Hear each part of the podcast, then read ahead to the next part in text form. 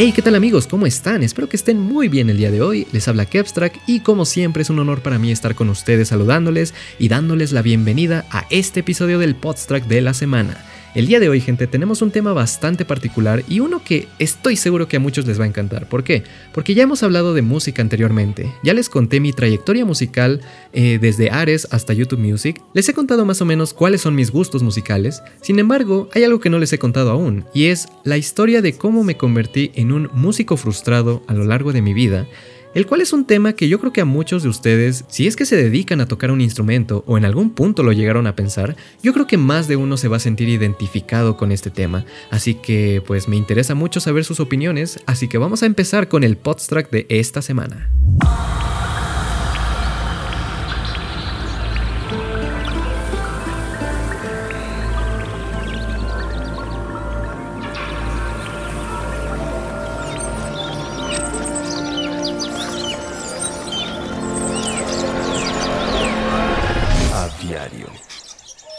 La bella música. Yo creo que para muchos la música significa muchísimo en sus vidas, a tal nivel que incluso llega a trascender en las actividades que hacemos comúnmente. Escuchar música mientras jugamos o mientras comemos o mientras hacemos la tarea puede llegar a convertirse en una experiencia totalmente distinta a que si no lo hiciéramos. Y yo lo he comprobado con muchas cosas. Realmente es para mí fácil eh, poder concentrarme en alguna actividad siempre y cuando tenga musiquita de fondo demasiado baja. Si yo tuviera casi en un nivel eh, de que 2% del volumen, yo creo que puedo concentrarme muy bien en cualquier tarea, la verdad. Y me ayuda también a relajarme en momentos donde me siento bastante estresado, bastante cansado. Eh, es para mí como una especie de analgésico. Y pues bueno, yo sé que para muchos puede significar bastantes cosas. Desde un inicio, eh, yo he tenido el interés también no solo por conocer más canciones, sino de querer interpretar mis propios temas, poder agarrar un instrumento, ya sea una guitarra, ya sea un piano, ya sea incluso un violín, ¿por qué no? Y empezar a tocar canciones tal como me gustan escucharlas y esto surge desde que yo era un pequeñuelo, desde que yo me sacaba los mocos y tenía 3 años, surge este interés en aprender a tocar música. Y todo sucedió gracias a que mis padres me regalaron un juguete, me regalaron un piano, ya quisiera yo que fuera un piano de verdad, ¿no? Pero no, eh, me regalaron un piano de juguete. Exactamente estoy hablando de uno de las pistas de Blue. Suena bastante tierno, la verdad, pero este piano de juguete tenía canciones grabadas, las cuales tú podías repetir con una secuencia de notas que te decía ahí literalmente en la pantalla. Ahora tienes que apretar Do. Entonces yo ahí voy de pequeño apretando la tecla Do, como sintiéndome el músico profesional, sintiéndome el Beethoven de la época moderna. Pero básicamente así fue como empezó este interés, este gusto por la música. Y realmente mis padres se dieron cuenta de ello, a tal punto de que decidieron meterme a una escuela de música para ver qué tanto nivel musical tenía, qué tanta chispa, qué tanto don musical podía contener ese pequeño ser de 3-4 años. Y tal como sucedió, eh, asistí a una primera clase de, de piano, la cual no pensé que iba a ser la última, a decir verdad. ¿Por qué? Porque fue una clase totalmente inesperada. Yo incluso recuerdo haber ido fuera de mi consentimiento, yo no recuerdo haber estado de acuerdo para empezar, pero dije, órale va, o sea, yo nunca, nunca le he dicho que no a las cosas, incluso desde pequeño. Así que pues ahí me ven junto con mi madre yendo con esta profesora de piano que está muy cerca de la casa donde estoy ahorita, de hecho, y la profesora empezó a platicar conmigo, me empezó a preguntar cosas sobre por qué me gusta la música, qué me gustaría hacer, eh, qué instrumentos quiero tocar. Y básicamente eh, la idea era que yo fuera a aprender piano, porque de ahí fue donde surgió la inspiración, gracias a mi piano de juguete. Entonces dijo, órale va, y sin mayor advertencia me pusieron enfrente de un pianote así enorme. O sea, bueno, yo siempre me he caracterizado por ser pequeño en estatura, no, es, no soy la persona más grande que van a conocer.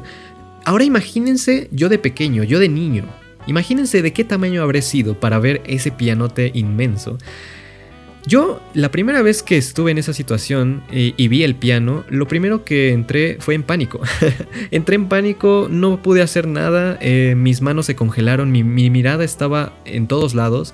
Y sobre todo, aquello que me pareció demasiado intimidante no fue ni siquiera el piano en sí, sino fue que la mirada de la profesora estaba encima de mí, sentía cómo penetraba mi alma, y la de mi madre también, digamos que ambas estaban frente a mí esperando a que yo hiciera algo.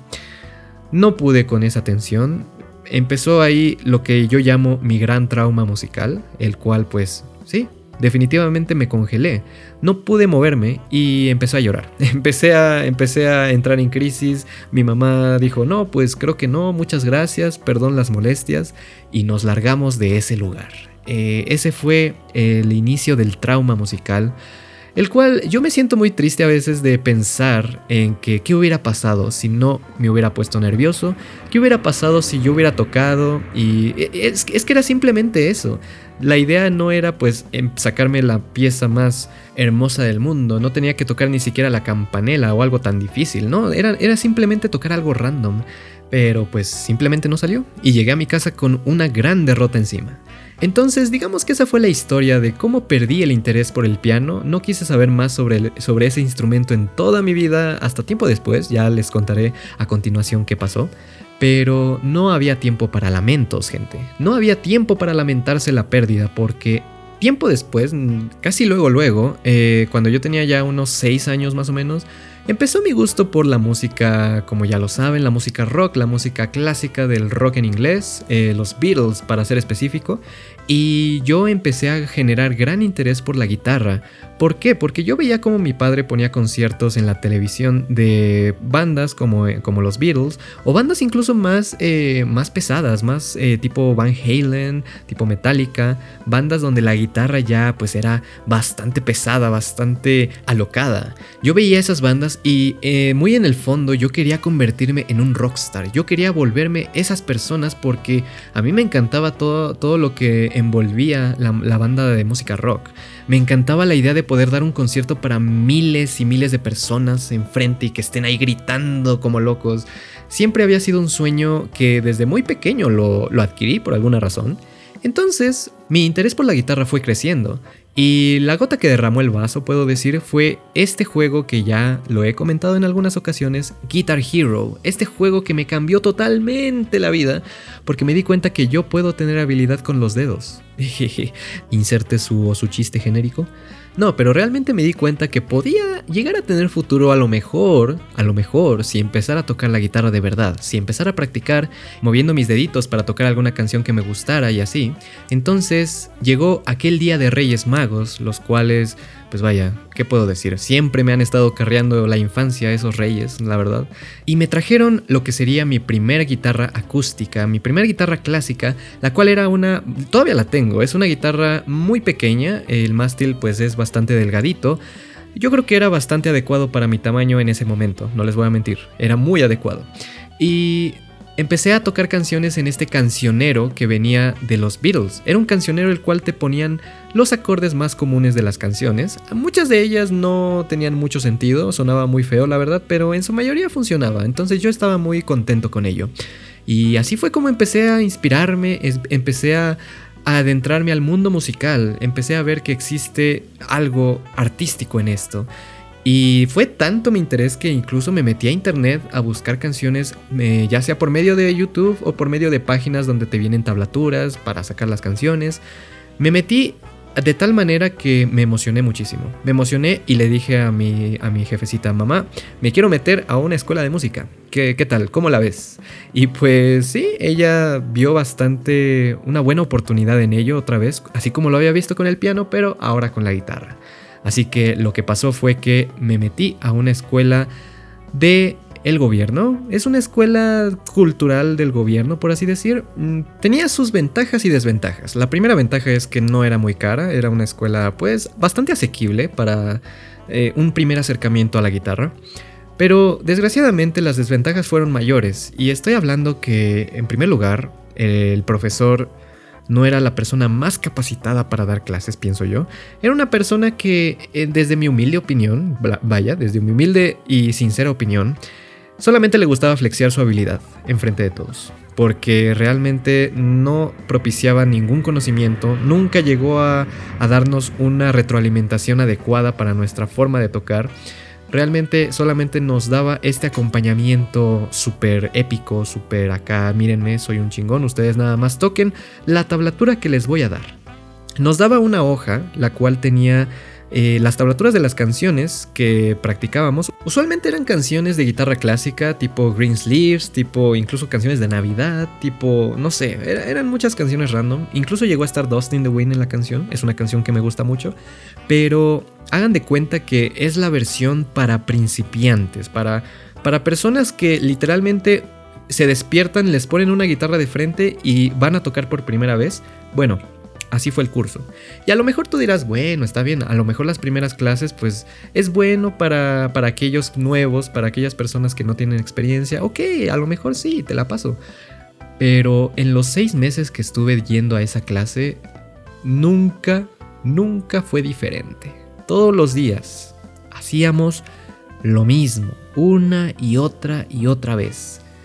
Yo ya estaba cansado de tocar la misma cuerda una y otra vez. O sea, la, guitarra, la guitarra está pensada para hacer un baile con la mayoría de los dedos posibles, pasando de traste a traste, yendo por todas las cuerdas para tocar la melodía y que suene armonioso al oído. Realmente nunca pude hacer algo así, ya que solamente me la pasaba en la primera cuerda tocando una melodía toda chafa, toda cutre y con numeritos, o sea, Tampoco es como que me enseñaran mucha teoría musical, así que con ese tema pues nunca avancé tampoco.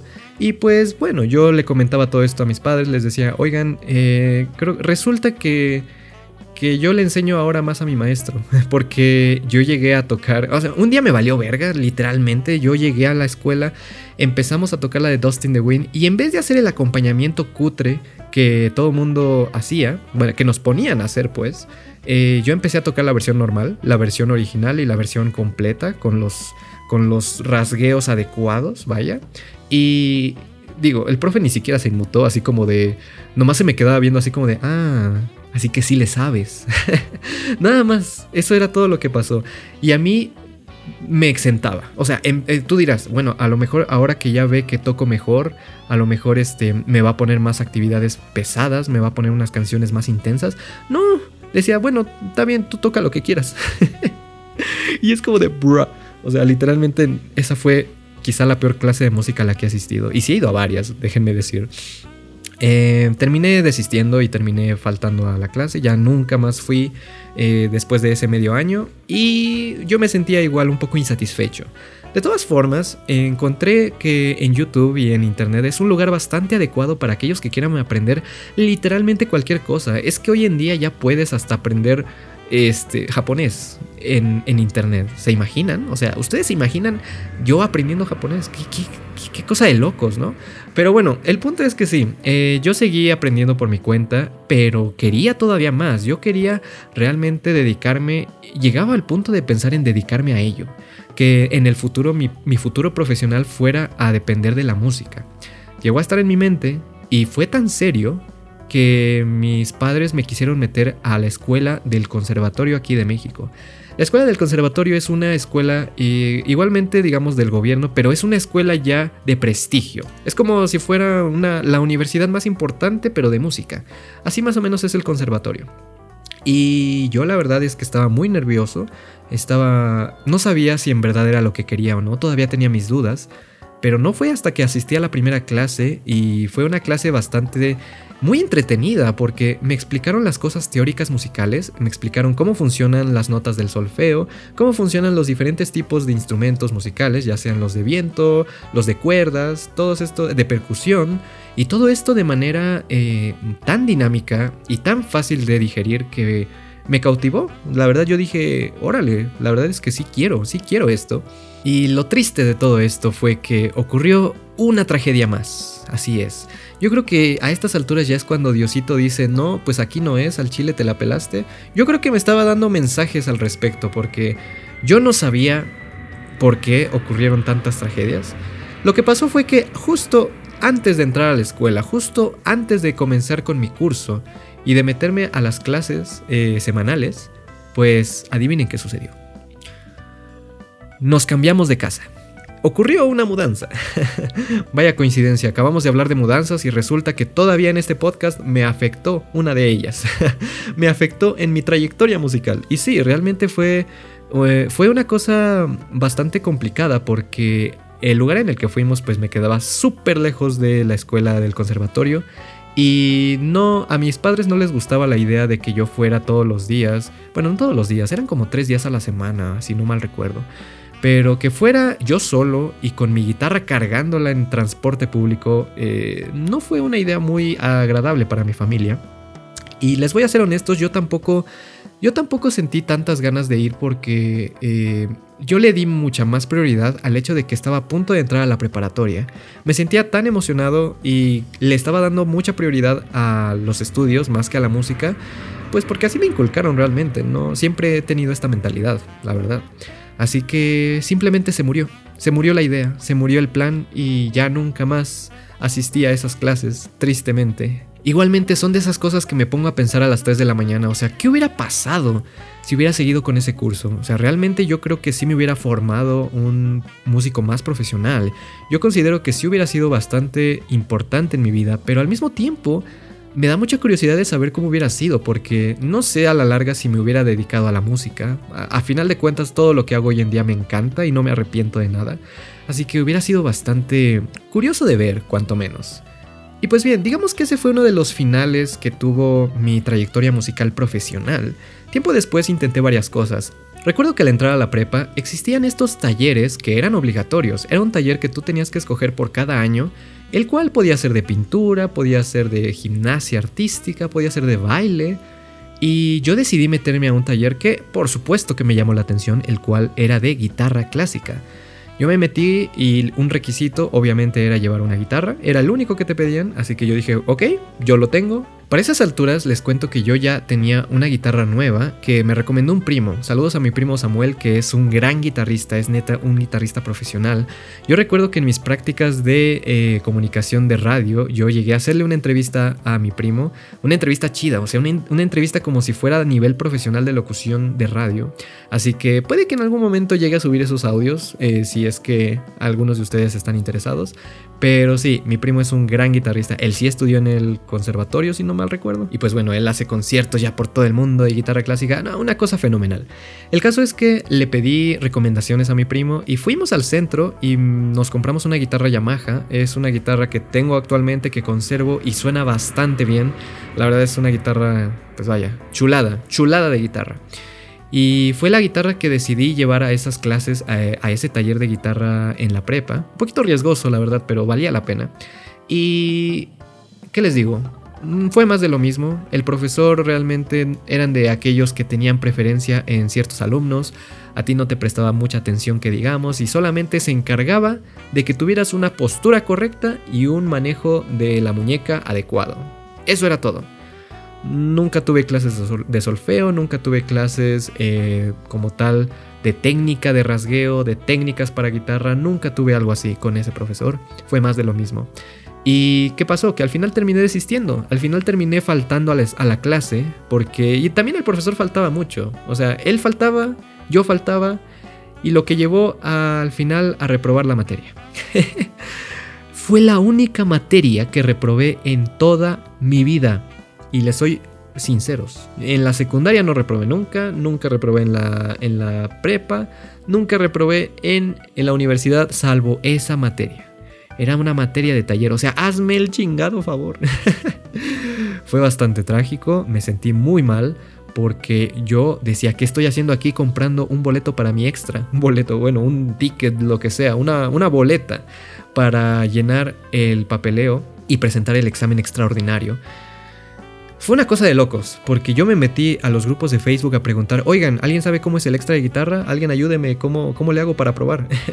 y bueno, afortunadamente es un examen bastante sencillo, la gente dijo, no te preocupes, todo el mundo se va al extra, todo el mundo termina faltando, así como tú. Eh, lo único que te pone a hacer es tocar una canción, este, y, pero realmente lo que le da más prioridad es a que te sientes bien y que agarres la guitarra como se debe agarrar. Eso es todo. En eso consiste su examen final extraordinario. Y fue como de, ok, lo voy a intentar. Recuerdo que lo presenté junto con mi amiga Natalia. Saluditos por ahí si es que me estás oyendo. Em, ambos reprobamos, obviamente, por faltas, pero no recuerdo si ella sacó el 10, la verdad. Pero yo entré a hacer el examen y me fue fenomenal. Yo ya tenía practicada la canción de un día antes, tampoco era muy complicada. Y GG, así fue como pasé la materia con 10, ya mi historial académico estuvo salvado. Digo, sí tenía ahí que, que hice un extraordinario, pero no era tan feo, no era algo tan de preocuparse, la verdad. y pues sí, esa es la historia de cómo reprobé mi única materia en mi trayectoria escolar, gracias a una clase de guitarra. Increíble, ¿no? Pues bien, ese fue, digamos, ya el final. El final de eh, las clases de música para mí. Tuve una que otra anteriormente. Digo, en la secundaria todo el mundo tiene esta clase de música con flauta, el cual fue, fue también un episodio muy, muy curioso en mi vida, porque si ustedes que son de la vieja escuela podrán recordar en, este canal tengo los tutoriales de flauta viejísimos, pero viejísimos que todavía conservo con mucho cariño. Esos tutoriales de flauta son eh, bastante icónicos, ya que yo me la pasaba en YouTube igualmente buscando canciones para aprender. Me, encantaba. Es que yo era un músico predilecto en esa época, era lo único que me importaba. y, yo recuerdo que tuve una... Eh, les voy a contar esta anécdota, es increíble. En la escuela yo tenía este profesor de música en la secundaria y recuerdo que en una de esas clases de flauta, todo el mundo me, aplaudía, todo el mundo decía, profe, ya escuchó cómo toca Kevin, ya escuchó eh, cómo toca Fiesta Pagana de Mago de Oz, ya escuchó sus canciones. Y el profesor, yo, yo pienso, sinceramente, yo pienso que tenía ciertos celos. Y, y, a ver, escuchen, antes de, que, antes de que comenten cualquier cosa, escuchen lo que les voy a decir. Yo creo que el profesor estaba celoso de mí. ¿Por qué? Porque me veía con, con, esta, con estos ojos de, de reto, como de, como diciendo, tú no me puedes ganar, tú no puedes tocar más chingón la flauta que yo. Así que me dijo, ok, vamos a hacer algo amigos, bueno amigos, vamos a hacer algo alumnos. Este, si Kevin puede tocar la de fiesta pagana de Mago de Oz sin equivocarse, todo mundo tiene 10. Así, güey, así. Así, así la puso. Y yo como de, ¿what? Yo me puse, yo me puse en modo pánico. O sea, no, es broma lo que les estoy diciendo. Eh, eh, ocurrió de verdad. Yo me puse en modo pánico porque todo el mundo estaba sentado y yo estaba de pie. Me puso de pie. Y me pidió que tocara la canción. Entonces, empecé. O sea, fue lo más cercano que he tenido a un concierto porque todo el mundo estaba calladísimo, prestando atención a cada movimiento que yo estaba haciendo con tal de que todos tuvieran el 10. Entonces yo empecé esa canción icónica, Fiesta Pagana, increíble. Y recuerdo que llegué incluso a la parte del coro. La parte ta ta te alza el puño y ven a la fiesta pagana. No sé en qué momento de la canción tuve un ataque de nervios. Bueno, no un ataque, tuve simplemente un poquito de nervios y misié una nota. Misié una simple nota. Yo creo que el profesor también estaba buscando el pretexto perfecto para decir, no, ya, ya, hasta ahí, ya te equivocaste, porque así fue. Literalmente, luego, luego que me equivoqué, dijo, no, ni modo, GG, ya, suerte para la próxima. Y todo el mundo se quejó porque dijo, no, ni siquiera se equivocó, o sea, nada más, este, como que, como que le tembló la mano, yo qué sé. no recuerdo qué pasó exactamente, pero el caso es que el profesor no me quiso dar, eh, no quiso darnos a todos el 10 simplemente andaba así como... fue, una cosa increíble y justo ahorita me estoy acordando de esa anécdota.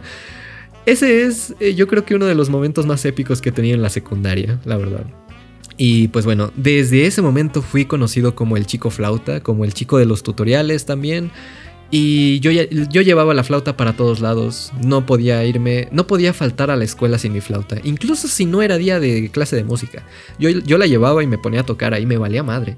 Y todo el mundo le gustaba, era una cosa increíble, la verdad, qué buenas épocas. Pero bien, eh, esa fue una de las anécdotas que tuve, esa clase icónica, la verdad. Más o menos ya les conté cómo fue mi trayectoria musical en, clases de guitarra. Esa, esa última de la prepa fue la última a la que fui, la cual me hizo desistir completamente de cualquier otra clase. Pero para finalizar esta historia, quiero decirles que ocurrió un comeback, que nadie se lo esperaba. Rápidamente les pondré en contexto qué fue lo que pasó. Yo tuve una novia hace pues ya algunos años, saluditos, ya sabes quién eres. Esta persona eh, diría que me marcó en muchos aspectos, pero uno de ellos, lo cual es un aspecto bastante interesante, fue el haberme inculcado el gusto por la música clásica, el gusto por esta música culta, la música de antaño.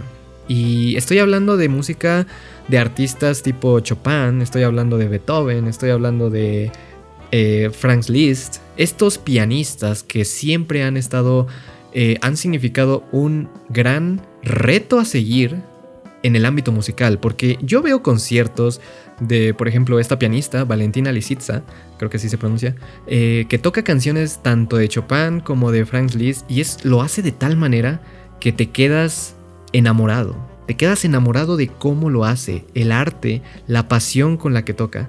Es una cosa increíble. Yo les recomiendo que vean ese video. Les voy a dejar en la descripción el video de La Campanela. Es para mí su canción insignia. Es como la canción que todo mundo debería conocer, este, cómo la interpreta.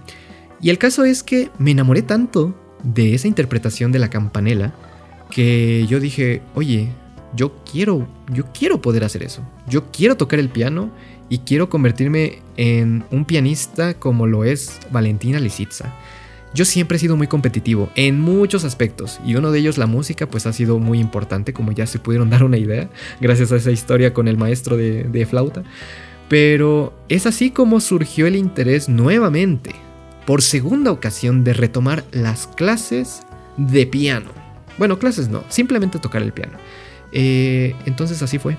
Con mis ahorros, esto ya no fue para nada auspiciado por mi familia. Eh, esto fue que yo agarré de mis ahorros, me compré un pianote, gente. Me compré un piano no real, o sea, es un piano no de cuerdas, sino un piano digital. Pero pues bastante grande, o sea, un piano de 88 teclas como, como debe de ser. Y es uno muy bueno, yo, yo la verdad recomiendo mucho la marca, honestamente, Yamaha siempre carreando. Pero empecé, empecé a practicar. Empecé a buscar tutoriales en YouTube. Yo dije, bueno, ha de ser como un poco más de lo mismo con la guitarra, ha de estar fácil, no ha de estar tan complicado. Y oh sorpresa que me llevé al enterarme que es un poquito más difícil que la guitarra, al menos para mí. El hecho de sincronizar ambas manos, el hecho de interpretar el, solo con la mano derecha y la base con la izquierda en muchas canciones, me voló la cabeza. Es algo que no, es una habilidad que no tenía practicada desde hace mucho tiempo. Y fue una cosa interesante. Una cosa interesante. Recuerdo que los primeros meses en los que estuve practicando me encantaba, me sentía a veces intimidado nuevamente. Fue difícil confrontar el trauma, porque yo literalmente, no es broma cuando les digo que fue un trauma el que se creó gracias a ese día, pero yo, yo siempre fui como... Decía que quería superarme a mí mismo. Esa fue la intención, querer superar mis miedos y querer llegar a ser algo como lo era esta pianista que les comento. Fueron varios meses los que practiqué, eh, me la pasé bien, me la pasé mm, entretenido, pero tiempo después me di cuenta que tuve una especie de bloqueo musical. Digamos que yo ya no tuve interés en seguir practicando porque era muy difícil, era muy agotador y no solo eso, sino que ya estaba en la universidad y en la universidad tenía muchísimas otras prioridades, quería practicar mi edición de video, quería mejorar mi locución, quería convivir con amigos en general y no solo eso, sino que ya iniciaba con los streams de Twitch. Entonces eran tantas cosas las que ya estaba dirigiéndome en mi vida profesional que decidí dejarlo por la paz, dejar ahí, fue, fue en ese momento cuando dije, la música es para entretenerme. La música es un hobby y creo que siempre será así. La música simplemente la quiero disfrutar de vez en cuando. No creo poder convertirme en un músico profesional. Digo, todavía las puertas no están cerradas. Yo siempre he sido alguien muy cambiante y puede que de un día para otro pues me convierta de repente en el en el prodigio, en el niño prodigio del piano o algo por el estilo. No lo sé. Pero a decir verdad me siento muy cómodo estando ahorita así. Recientemente lo que puedo decirles que hago en cuestión musical es aprender canciones de Touhou en piano y en guitarra. Y canciones no fáciles, o sea, canciones que requieren una especie de conocimiento ya un poco avanzado, conocimiento ya de práctica, de repetición, de, ok, esto no me sale, pero ¿por qué? Voy a intentarlo una vez y otra vez. Y gracias a ello es como he sacado bastantes canciones interesantes. Últimamente no lo he practicado por cuestiones de que he decidido aprender más el idioma japonés que otra cosa. Le he dado mucha prioridad a ello. Pero no me, no me molestaría que después de este podcast eh, termine de grabar, lo, suba y practique un rato. Porque son en estos momentos cuando recuerdo, cuando me pongo a pensar en aquellas épocas, cuando me entra la ilusión, cuando me entran las ganas de tocar y sentirme relajado, sentirme libre y sentirme capaz de poder interpretar alguna canción que me guste. Y pues bien, ¿Qué les pareció esta historia, gente? Yo creo que más de uno que me esté escuchando a lo mejor tuvo ya su primer acercamiento musical, a lo mejor alguno ya ha tenido experiencia tocando la guitarra o experiencia con la flauta en sus clases de escuela también, o en alguna otra ocasión en la cual eh, ustedes hayan tenido que agarrar un instrumento por convivencia a lo mejor. Quisiera saber sus opiniones, si hay por ahí algún músico que quiera darme su opinión al respecto, o si hay alguien que se sienta identificado con el tema del día de hoy, por favor, en la caja de comentarios háganmelo saber. Yo estaré dispuesto, incluso si no hay caja de comentarios en el podcast, mándenme mensaje en Discord. Ahí, abajo están los links. Este, yo estoy muy interesado en saber todas sus opiniones. Em, definitivamente la cuestión de los traumas eh, de la infancia afectan mucho y yo creo que la infancia es esa parte de la vida en la que menos control tenemos, pero la que más influye tiempo después. Yo diría que esa es una de las eh, moralejas más importantes a notar en esta ocasión. Pero bueno, eh, mi consejo aquí es que a todos ustedes mm, nunca desistan, nunca desistan por las pasiones que, que sienten. Si hay algo que les apasiona mucho en esta vida, Vayan por ello, no importa si es musical, no importa si es alguna actividad de la cual puede que les digan que se morirán de hambre, ustedes nunca desistan, ustedes intenten y van a ver que tarde o temprano pueden hacer cosas muy grandes. Así que bien gente, espero que este episodio del podcast les haya gustado y les tengo un aviso importante. Bueno, les tengo dos. Les tengo que hablar sobre eh, lo que vamos a hacer esta semana en el canal de Twitch, como ya es costumbre. El día de mañana pienso tomarme el día de descanso ya que voy a salir con mi amigo Moteque y creo que me va a tomar todo el día honestamente, así que no puedo hacer streams desgraciadamente. Pero el día miércoles vamos a continuar con Elden Ring y realmente puedo decirles que ya estamos muy cerca del final. Eh, yo creo que ya en unas dos semanas ya estaremos terminando el juego, si, todo sale bien. Y bueno, el jueves vamos a continuar con la serie de Touhou. El primer episodio que ocurrió la semana pasada fue un total éxito. De hecho, van a ver el video subido ya para el miércoles o jueves. Espero que para esos dos días ya esté disponible. Eh, es una cosa increíble también. Me la pasé increíble con mis amigos Blackcad y Orphan. Y pues el fin de semana vamos a tener, como siempre, su streamcito de Osu y algo random para el día domingo. Los sábados ya me tomé el día de descanso también, porque honestamente esta rutina de hacer streams diarios eh, sí, sí cansa, la verdad, sí es algo un poquito agotador. Así que el sábado va a ser sábado de paja, como ya lo hemos inaugurado, como ya lo hemos este, nombrado. Y bien, el último anuncio, gente, que les quiero dar es que muy seguramente, todavía no es confirmado, pero seguramente el episodio de la siguiente semana sea con mi amigo tuyo. Finalmente, ya, lo que les he prometido desde hace un chingo de tiempo se va a hacer realidad. Vamos a tener un podcast entre él y yo hablando sobre...